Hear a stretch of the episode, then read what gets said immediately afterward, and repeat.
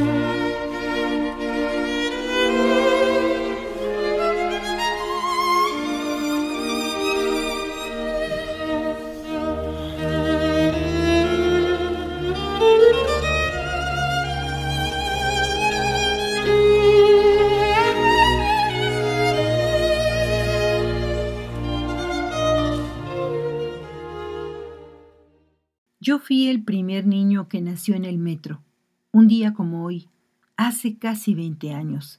Nací en la línea 1 entre las estaciones Sevilla e Insurgentes.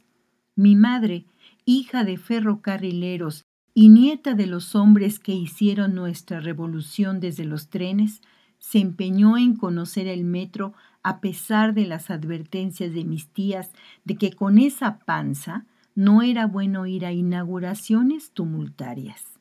Se fue de madrugada contra viento y marea, y cuando por la noche regresó conmigo entre los brazos y yo con un chipote en la mollera, mis tías muy alarmadas me desvistieron los folletos con los que mi madre me había improvisado una chambrita y unos pañales de papel. Le recriminaron su imprudencia. Echarme al mundo en un subterráneo, sin la ayuda aséptica de una partera y todo por no poder aguantarse las ganas de visitar el metro en esa ocasión. Era imperdonable.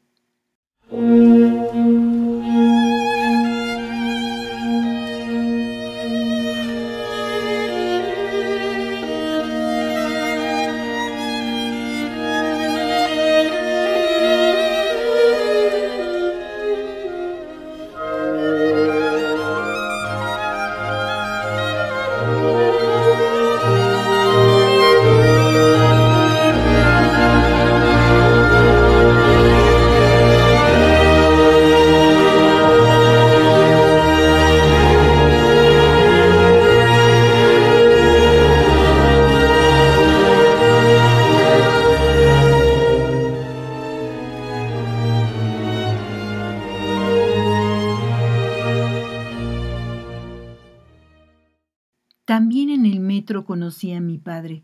Tendría diez años por aquel entonces y diariamente, al salir de la escuela, iba a pararme en el andén de la estación Tlatelolco para interceptar a mamá que ahí se bajaba con la intención de hacer un nuevo transbordo. Discutíamos porque ya eran las tres hora de la comida y ella deseaba seguir paseando cuando reparé en un hombre con overol de mezclilla y gorro de fogonero, que en el andén contrario gritaba el nombre de mi madre y nos hacía unas señas con un paliacate rojo. Allá enfrente hay un señor que te habla, le dije a mi mamá, y ella al verlo se puso a lanzar besos con la mano y a gritar que este escuincle, refiriéndose a mí, es tu hijo, míralo. Me cargó hasta el peligroso borde del andén para que el hombre me viera mejor. Y a mí me dijo con los ojos arrasados de lágrimas, ese que está allí es tu padre. Yo confundido levanté la mano para saludarlo, pero en ese momento llegó un convoy anaranjado y se interpuso entre nosotros.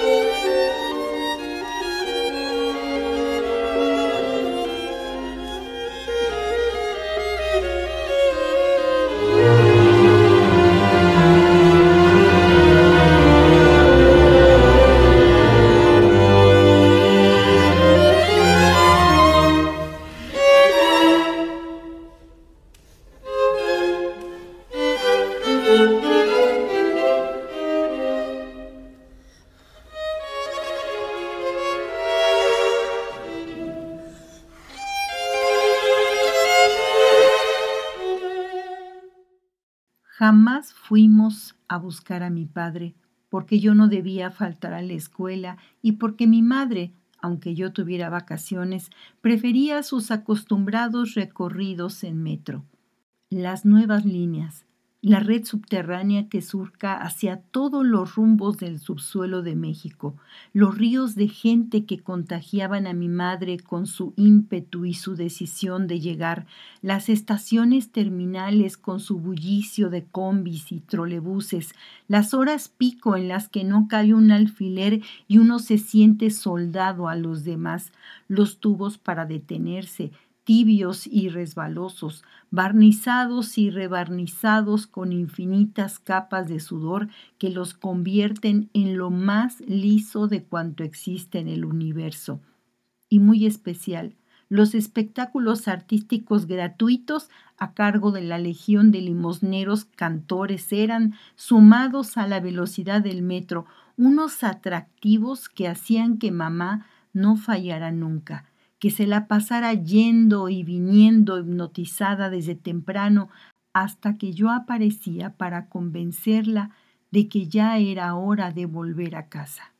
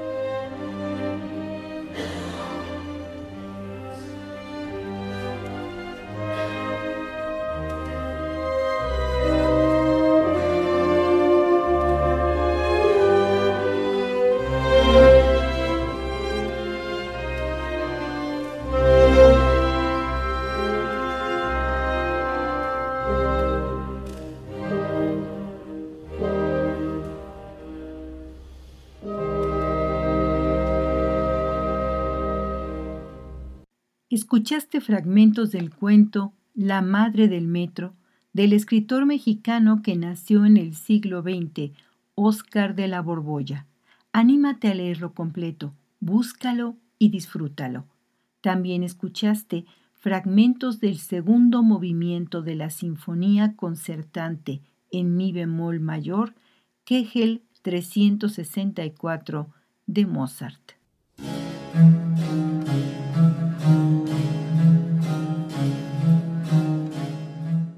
Fragmentos sugerentes es una producción de Lorena Segrove en 2022.